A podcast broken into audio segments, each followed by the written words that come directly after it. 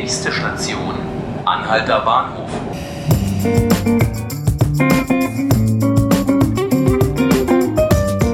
Hallo und herzlich willkommen zu 5 Minuten Berlin, dem Tagesspiegel Podcast. Ich bin Johannes Bockenheimer und mit mir vor dem Mikrofon steht heute mein Kollege Sebastian Leber. Hallo Sebastian. Hallo. Alle Jahre wieder zieht, ähm, ähm, zieht im Frühsommer eine Gruppe von Israel-Hassern durch die Stadt und demonstriert beim sogenannten Al-Quds-Tag gegen den Judenstaat. Sebastian, worum geht es denn bei diesem Hassmarsch? Woher kommt er? Naja, also Al-Quds ist erstmal einfach nur das arabische Wort für Jerusalem, ja. Und an diesem Tag, jedes Jahr, kurz vor Ende des Ramadan, ähm, marschieren an verschiedenen Orten der Welt äh, tausende Muslime durch die Straßen, um daran zu erinnern, dass Jerusalem von den Juden erobert werden muss und Israel zerstört werden muss. So. Äh, jetzt ist erstmal ganz wichtig zu sagen, Natürlich tun das nicht alle Muslime, nicht mal ein großer Teil, nicht mal die Mehrheit, sondern nur eine kleine radikale Minderheit.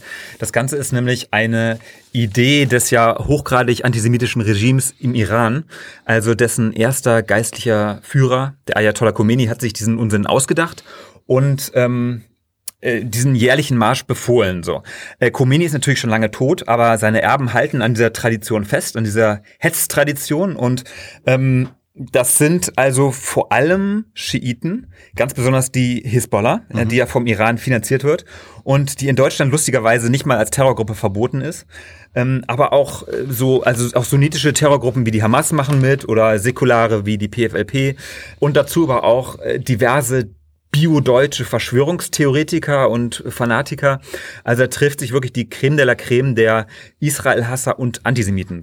Du hast schon erwähnt, das ist ein internationales Event, um es so auszudrücken. Ähm, in Berlin gibt es auch jedes Jahr einen Umzug mit ähm, teilweise knapp über 1000 Leuten. Ähm, wer steckt denn hinter diesem Berliner Aufmarsch? Ja, also offiziell angemeldet wird dieser Marsch von der sogenannten Kutz-Arbeitsgruppe. Ähm, das ist ein ominöser Haufen, äh, wo äh, man nicht genau weiß, wer da alles Mitglied ist. Man kriegt immer so Brocken mit. Auf der Homepage geben die sich auch ein bisschen geheimnisvoll. Klar ist, der Sprecher ist ein Deutscher namens Jürgen Grassmann. Der macht das schon seit vielen Jahren und ist da sehr intensiv bei der Sache. Und ähm, dieser Mann hat eine sehr dezidierte Meinung äh, zu Israel. Im Prinzip meint er, Israel ist an allem in der Welt schuld.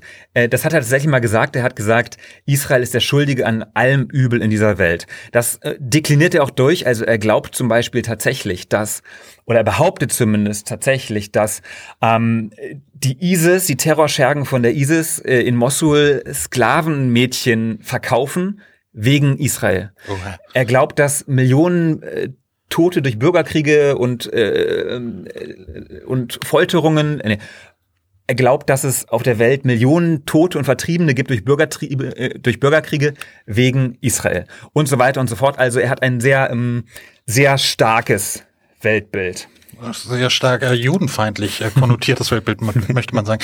Ähm, du erwähnst in deinem Artikel auch ähm, einen äh, Christoph Hörstel. Wer ist das denn? Ja, das ist ein Verschwörungstheoretiker, wie er im Buche steht. Er selber nennt sich Publizist und Berater.